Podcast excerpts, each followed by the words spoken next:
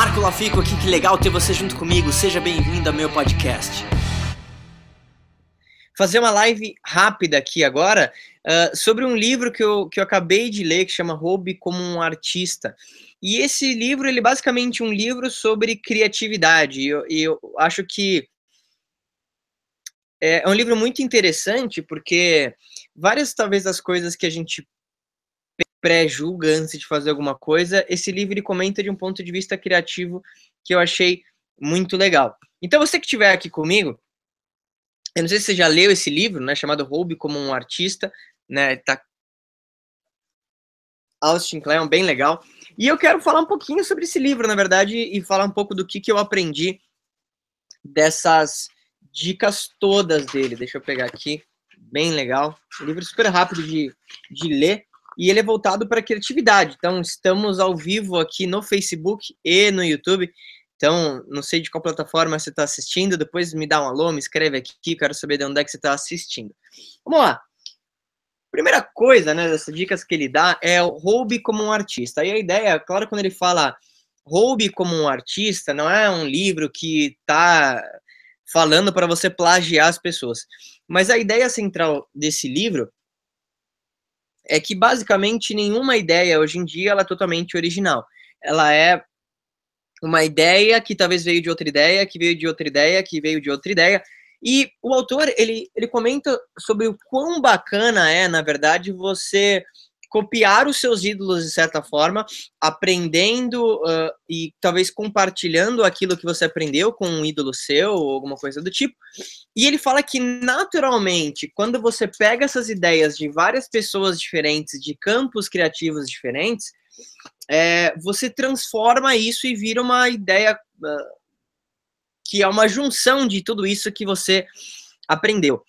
Parece um conceito meio abstrato, mas se você parar para pensar, grande parte das ideias que existem hoje é, vieram de combinações de ideias. Então ele fala muito sobre esse processo criativo, eu achei muito legal.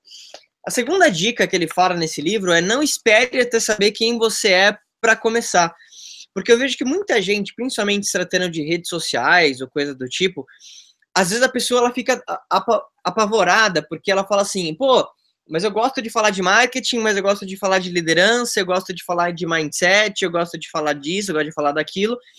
E ela fica apavorada porque ela não tem um direcionamento só, porque ela gosta de várias coisas, é que ela fala várias coisas. E às vezes você esperar muito para começar qualquer processo criativo é algo que ao invés de te ajudar, ele te atrapalha.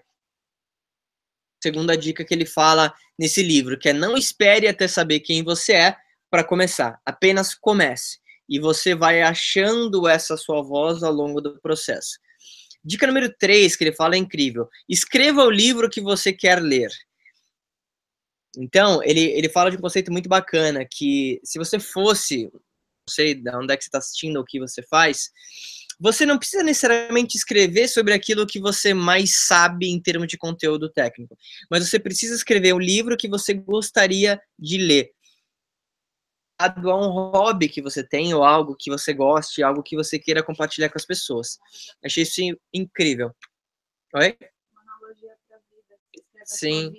É, não, exato. Meu amor aqui uh, me falou algo legal, que isso tem a ver, claro, com a tua vida também, né?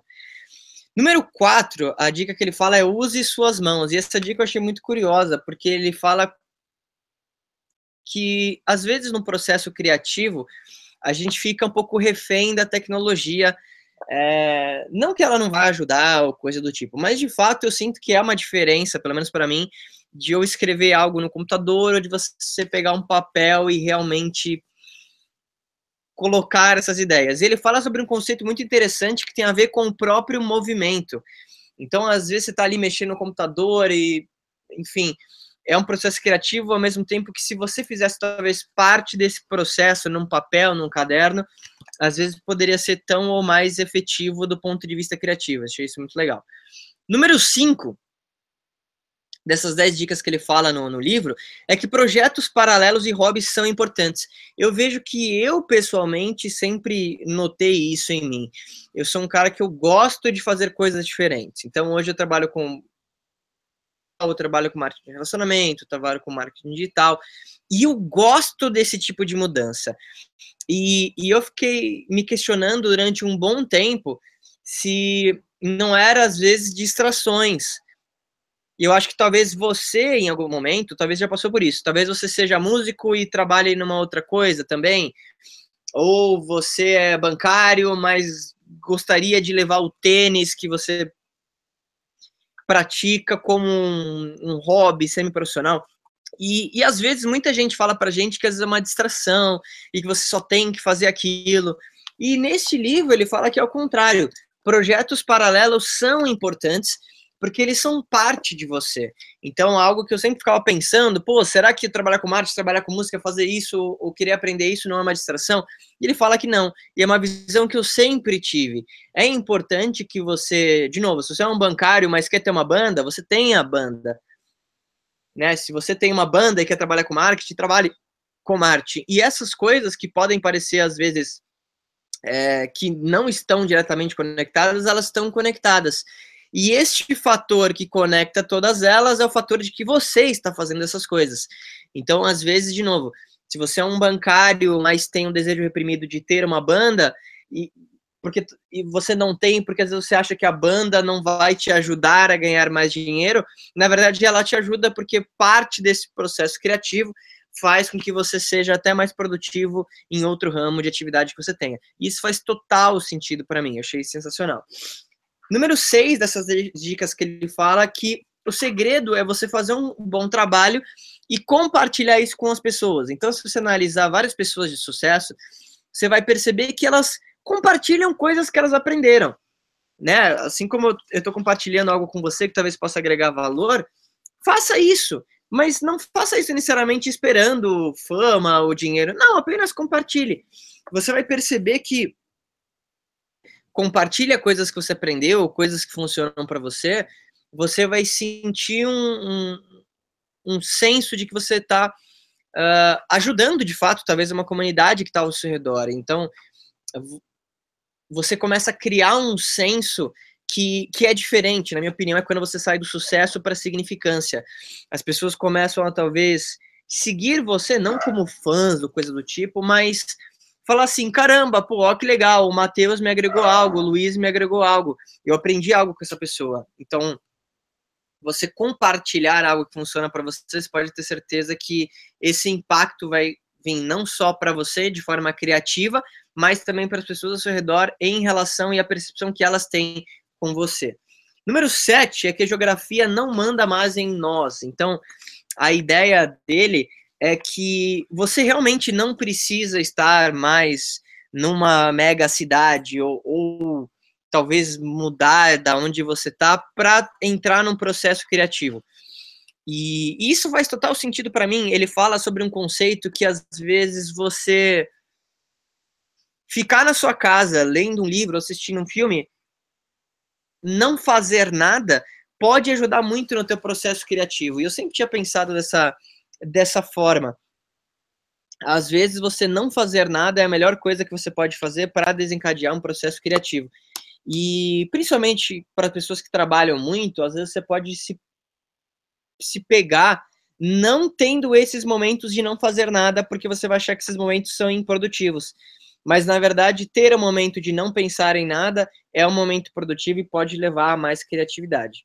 Né? A dica número 8 que ele fala é seja legal, o mundo é uma cidade pequena, então nada melhor do que você investir no seu desenvolvimento pessoal, você investir em ser uma pessoa melhor, você investir em agregar valor para as outras pessoas, você investir tempo de fato procurando fazer a diferença na vida de alguém e vivendo intencionalmente. Número 9, a dica desse livro incrível, Roube como Artista, é seja chato, que é a única maneira de terminar um trabalho. Ao mesmo tempo que você não deve se cobrar tanto. O que, que, ele, que, que ele quer dizer? Qual é a ideia do, do autor no livro? Chato, no ponto de que você tem, claro, que se colocar uma, auto, uma autopressão para terminar as coisas que você se propõe. Né? Então eu vejo que talvez um, um mal da humanidade são pessoas que falam que vão fazer alguma coisa e por algum motivo elas acabam desistindo disso e parte de por que as pessoas desistem é porque talvez elas não tenham um motivo muito forte para continuar esse tipo de negócio. Mas uma vez que você criou uh, esse objetivo e você começa a desenvolver esse objetivo, se você vê que esse objetivo não faz sentido para você ou não é tão relevante quanto você achava que seria, uh, não tenha medo de talvez parar isso, né? De, de falar assim, olha, essa, essa estrada que eu achei que era a estrada para mim não é mais a estrada para mim e ok, eu vou mudar esse meu direcionamento, eu vou mudar esse meu objetivo e enfim.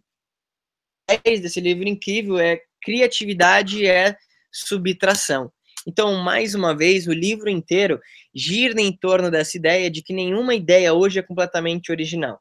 Então, ele é de criatividade num, num sentido de que você deve, entre aspas, copiar os seus grandes ídolos, olhar o que essas pessoas postam, o que elas falam e tentar entender como elas pensam. E, e, ele fala que uma vez que você começa a copiar, que é diferente de plagiar, né? Copiar no sentido de você pegar uma ideia, ensinar as outras pessoas aquilo e, claro, dar os créditos. Depois de você realizar esse processo, você vai ver que todas essas ideias de vários ídolos diferentes que você compilou e você aprendeu, elas depois de um tempo vão virar a sua própria voz. E você diante de todas essas ideias que você teve, vai criar uh, uma ideia que talvez seja mais a tua cara e seja, de certa forma, original. Então, tá aí a indicaçãozinha de livro de hoje, Roube como um artista. Eu até coloquei o nome do autor aqui, então ele fala sobre criatividade de um ponto de vista muito bacana. Então, tenha projetos paralelos, estimule sua criatividade, é, não tenha medo de olhar uh, ideias de outras pessoas, aplicar isso e ensinar outras pessoas sobre algo que você aprendeu. E usando esses seus mentores, esses seus heróis como base, você vai ver que naturalmente, mesmo que você não saiba por onde começar, você vai criar sua própria voz intelectual, você vai criar sua própria voz criativa. Então, não espere até saber quem você é para começar. Tá aí uma grande dica. Valeu por você que pegou uns minutinhos comigo. Se você gostou dessa live, não esquece também de uh, entrar lá no canal do YouTube, youtube.com.br para se, se inscrever e receber vídeos e notificações toda vez que a gente fazer uma transmissão. E aí, o que, que, você mais gostou desse podcast? Se você adorou, deixa cinco estrelas e se conecta comigo nas redes sociais em arroba marcolafico e se inscreve lá no canal do YouTube em youtube.com barra. A gente se vê em breve.